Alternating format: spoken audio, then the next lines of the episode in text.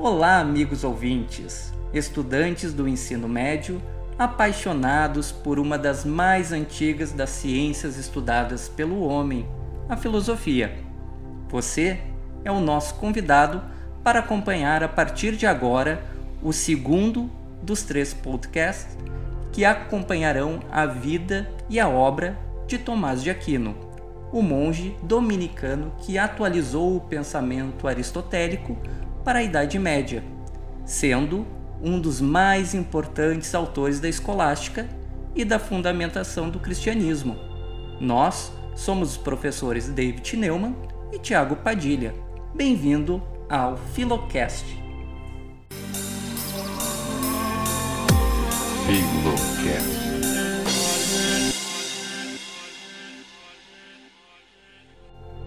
Recapitulando o que vimos no primeiro episódio, contextualizamos como era a Idade Média e um pouco da vida de Tomás de Aquino. Agora a gente retoma o assunto. No primeiro período da Idade Média, a patrística era a filosofia dos padres da Igreja, que tinham o esforço de converter pagãos, combater heresias e justificar a fé. A escolástica depois surgiu junto com as primeiras universidades, aproximando a razão da fé. Aquino foi o principal representante da escolástica, deixando de lado, em parte, a teologia e buscando formular uma filosofia cristã.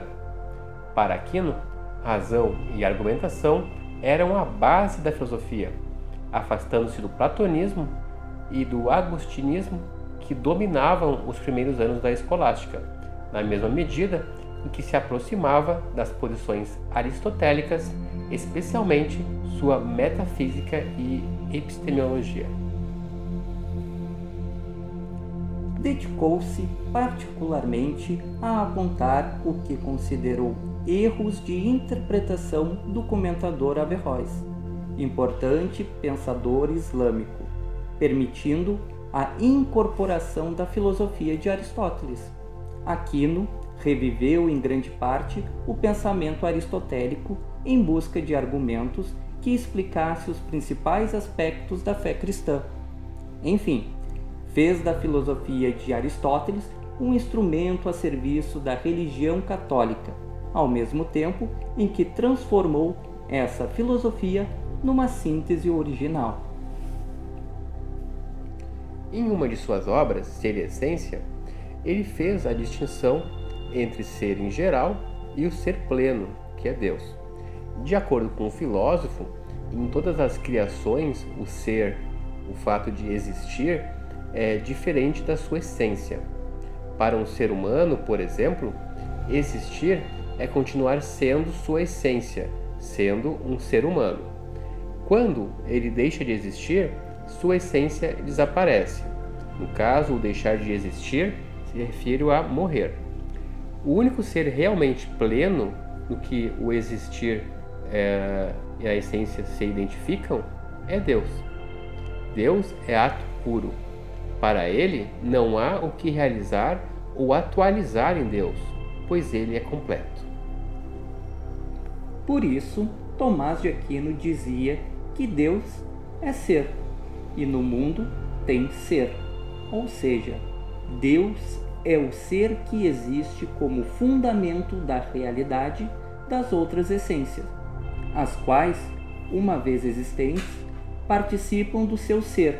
Já nas outras criaturas, o ser é diferente da essência, pois são seres não necessários.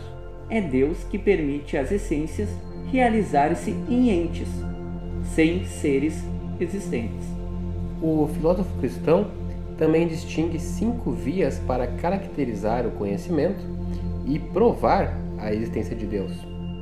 No primeiro motor imóvel, ele supõe a existência do movimento no universo. Porém, um ser não move a si mesmo, não podendo então mover outro ou por outro ser movido. Assim, se retroagirmos ao infinito, se voltarmos ao infinito, não explicamos o movimento se não encontrarmos um primeiro motor que move todos os outros. A primeira causa eficiente diz respeito ao efeito que este motor imóvel acarreta, a percepção da ordenação das coisas em causas e efeitos permite averiguar que não há efeito sem causa. Desta forma, igualmente, retrocedendo ao infinito, não poderíamos senão chegar a uma causa eficiente que dá início ao movimento das coisas. O ser necessário e os seres possíveis formam a terceira causa da existência de Deus, em que os seres que podem ser e não ser.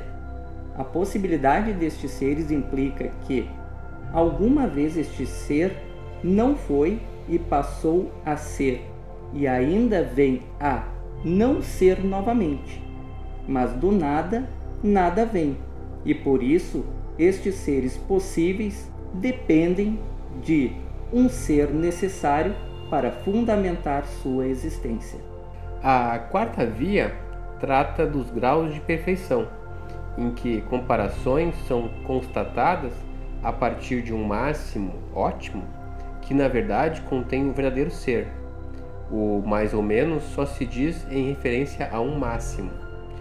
E por fim, temos o governo supremo, que trata da ordem e finalidade que a suprema inteligência governa todas as coisas, já que no mundo há ordem, dispondo-as de forma organizada racionalmente, o que evidencia a intenção da existência de cada ser. Todas essas vias têm em comum o princípio da causalidade, herdado de Aristóteles, além de partirem do empírico, ou seja, da realidade concreta e de um mundo hierarquicamente ordenados. Confira no terceiro e último podcast da série A Suma Teológica de Tomás de Aquino. Até mais! Filocast.